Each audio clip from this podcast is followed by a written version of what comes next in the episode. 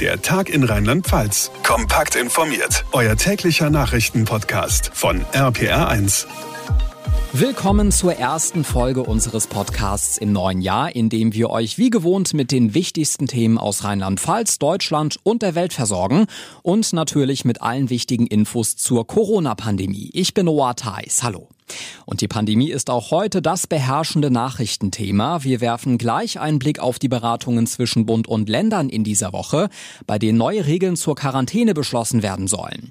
Außerdem sprechen wir über das Ende der Gutscheinlösungen bei abgesagten Veranstaltungen. Und ein weiteres Thema ist der Geburtstag des Euros. 20 Jahre gibt's die Euroscheine und Münzen jetzt. Und diese Starter-Kits, die zur Einführung des Euro verteilt wurden, die sind mittlerweile zum Teil richtig wertvoll geworden. Neues Jahr, altes Problem. Die Pandemie. Aber es gibt ein wenig Hoffnung, denn die Omikron-Variante ist nach allem, was wir inzwischen wissen, deutlich weniger aggressiv als Delta. Aber sie breitet sich drei bis viermal schneller aus. Weil es eben eine neue Variante ist, müssen wieder alle Kontaktpersonen in Quarantäne. Egal ob geimpft oder nicht. Und das könnte bedeuten, dass in einigen wichtigen Bereichen Personal möglicherweise knapp wird, wenn zu viele Beschäftigte gleichzeitig ausfallen. RPA1-Reporterin Manja Borchardt, die Regierung will deshalb die Quarantäneregeln ändern. Wie könnte das aussehen? Das ist noch völlig offen. Bundesgesundheitsminister Karl Lauterbach, der hat im NTV-Interview vor allem Fragen aufgeworfen. Wie schützen wir die kritische Infrastruktur? Wie gehen wir um mit Pflegeeinrichtungen, mit Krankenhäusern? Äh, was sind die Regeln für bereits Geimpfte? Was zählt als Impfung? Also es gibt noch richtig viel zu klären bis zur Beratung am Freitag. Ich denke, man kann davon ausgehen, dass die Quarantäne für Kontaktpersonen von Infizierten verkürzt wird unter bestimmten Bedingungen. Offen ist noch, ob auch Infizierte weniger Zeit in Isolation verbringen müssen. In einigen Bundesländern hat heute die Schule wieder angefangen, auch in Rheinland-Pfalz. Und viele Eltern fragen sich gerade, wie lange es noch beim versprochenen Präsenzunterricht bleiben wird. Tja, wir hören immer wieder Bekenntnisse für offene Schulen. Heute zum Beispiel twittert die Bundesbildungsministerin, wir müssen alles dafür tun. Präsenzunterricht ist eine Frage der Chancengerechtigkeit. Und vom Kinderärzteverband kam wieder der Appell, auch bei steigenden Corona-Zahlen die Schulen offen zu halten. Trotzdem, eine Garantie gibt keiner. Der Grünen-Politiker Janosch Dahmen hat es heute bei NTV so ausgedrückt. Versprechen, dass man unter allen Umständen auch hier keinerlei weitergehende Maßnahmen braucht, das kann sicherlich angesichts der sich entwickelnden Lage in Europa im Moment niemand. Aus seiner Sicht sind Maskenpflicht und tägliche PCR-Tests an den Schulen Voraussetzung, damit es auch in Zukunft Präsenzunterricht geben kann. Dankeschön, Manja. Ja, egal ob Konzert, Theater oder Sportevent, wegen Corona sind in der Vergangenheit viele Veranstaltungen ausgefallen. Betroffene Besucher haben oft kein Geld zurückbekommen, sondern nur einen Gutschein. Das fanden manche blöd, aber das war eben der Versuch der Veranstaltungsbranche ein bisschen über die Runden zu helfen. Ab heute kann man sich das Geld aber auszahlen lassen, also den Gutschein zurückgeben. Ivona Husemann von der Verbraucherzentrale, Sie haben dafür ein Formular ausgearbeitet. Wir als Verbraucherzentralen haben da Musterbriefe für vorbereitet, die man auf unseren Seiten runterladen kann und nutzen kann. Ganz wichtig ist, der Anspruch richtet sich gegen den Veranstalter, also nicht gegen die Ticketbörse, wo man das Ticket erworben hat, sondern gegen den Veranstalter und der ist auf dem Ticket aufgedruckt. Mhm. Entscheidend ist ja außerdem, wann das Ticket gekauft wurde, richtig? Die Gutscheinlösung galt für alle Tickets, die vor dem 8. März 2020 gekauft wurden. Das ist jetzt natürlich schon ein bisschen her, aber das waren doch etliche Veranstaltungen, die darunter gefallen sind. Wir gehen davon aus, dass viele Verbraucherinnen und Verbraucher ähm, jetzt im Sommer, als es Veranstaltungen gab, auch schon ihre Gutscheine eingelöst haben. Aber es gibt sicherlich noch einen Rest, der da noch liegt und ähm, da können die Verbraucherinnen und Verbraucher jetzt ihr Geld zurückfordern.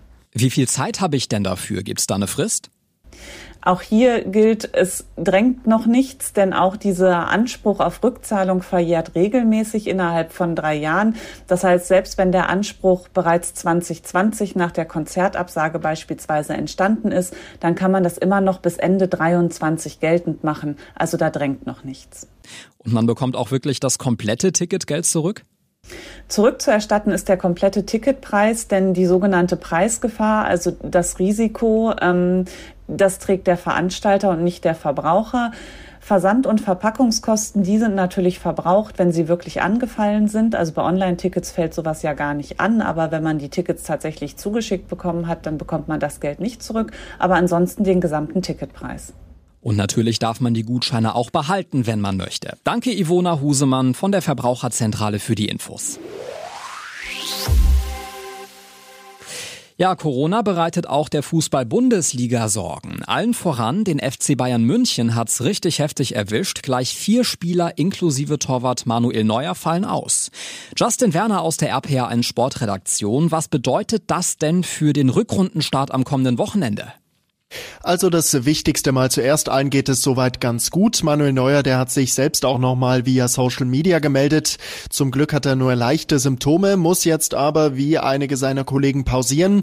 Am Freitag geht's ja los für die Bayern mit dem Duell gegen Gladbach. Dann auf jeden Fall dezimiert, aber auch bei den Gladbachern sind gerade vier Spieler in Quarantäne. Über 25 Corona-Fälle gab's nach Weihnachten übrigens bei den Bundesligisten. Also hoffen wir einfach, dass die Kurve da nicht noch weiter nach oben geht. Einige Teams Teams, die stehen schon länger wieder auf dem Platz. Zum Beispiel die beiden Aufsteiger Bochum und Fürth. Die trainieren schon seit dem 27. Dezember wieder. Eine gute Woche Trainingsvorsprung also. Da kann man vielleicht den ein oder anderen Gegner dann niederkämpfen. Hm, da sind wir mal gespannt. Äh, Mainz 05 übrigens meldet aktuell noch keinen Corona-Fall. Immerhin. Aber wird sich Corona auch wieder auf der Tribüne bemerkbar machen, Justin? Ja, bundesweit gibt's ja jetzt nur noch Geisterspiele, die finden dann jetzt auch wieder in allen Stadien statt, also Spiele komplett ohne Zuschauer. Dazu wurden bzw. werden alle Profis vor dem Trainingsauftakt getestet. Die Bayern, die haben ihre Maßnahmen jetzt auch nochmal verschärft. Da wird jetzt wieder, Zitat, deutlich engmaschiger getestet. Also los geht's wie geplant am Wochenende mit dem 18. Spieltag, auch trotz der vielen Infektionen. Und dann schauen wir mal, ob die neuen Maßnahmen auch greifen. Dankeschön, Justin. So, ganz anderes Thema. Das Wochenende hat uns ja zum Teil ein paar Sonnenstrahlen nach Rheinland-Pfalz gebracht, aber die neue Woche startet schon wieder sehr ungemütlich. RPA1-Wetterexperte Dominik Jung. Ja, für morgen gibt's auch eine kleine Sturmwarnung, vor allen Dingen für die Mitte und den Süden von Rheinland-Pfalz. Da erwarten wir in der Spitze Böen um die 80 bis 90 Kilometer pro Stunde, besonders ab den Mittags- und Nachmittagsstunden. In den höheren Lagen vom Pfälzerwald, da kann es sogar mal schwere Sturmböen über 100 Kilometer pro Stunde geben. Deswegen morgen gut aufpassen, wenn man draußen unterwegs ist und am besten auch Wälder und Parkanlagen meiden. Auch im Norden von Rheinland-Pfalz Richtung Eifel, da ist es sehr windig, aber nicht ganz so kräftig wie im Süden des Landes. Dazu viele Wolken, immer wieder Regen. Ja, und Regen fällt ja auch heute schon immer wieder, ne?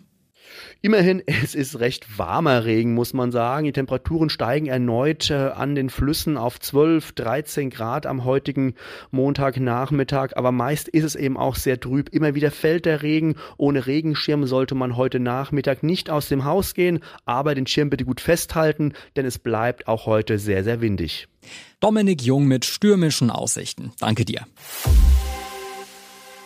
Wer von euch hat noch ein Euro-Starter-Kit im Schrank mit den in Anführungsstrichen neuen Münzen, dass wir sie alle mal kennenlernen? Der Euro hatte am Wochenende Geburtstag und damit ist es jetzt genau 20 Jahre her, dass wir diese Starter-Kits bekommen haben. Und wer noch so eins hat, der sollte das Geld darin nicht einfach ausgeben, denn es könnte inzwischen was wert sein, RPA1-Infochef Jens Baumgart. Ja, es könnte, wenn es erstens ungeöffnet ist und zweitens aus einem Zwergstaat kommt, also wo nur ganz wenige Euro-Starter-Kits im Umlauf waren, zum Beispiel aus dem Vatikan. Äh, das wurde tatsächlich mal für über 600 Euro gehandelt, also das ist eine ordentliche Geldanlage gewesen. Das deutsche Starter-Kit übrigens kann da bei weitem nicht mithalten, da bleibt's leider bei den 10,23 Euro, denn genau so viel war damals drin. Naja, trotzdem eine schöne Erinnerung an die Euro-Einführung vor genau 20 Jahren. Dankeschön, Jens. So, das war unsere Podcast-Ausgabe für heute mit Noah Theis. Danke fürs Einschalten und bis morgen. Der Tag in Rheinland-Pfalz, das Infomagazin, täglich auch bei RPR1. Jetzt abonnieren.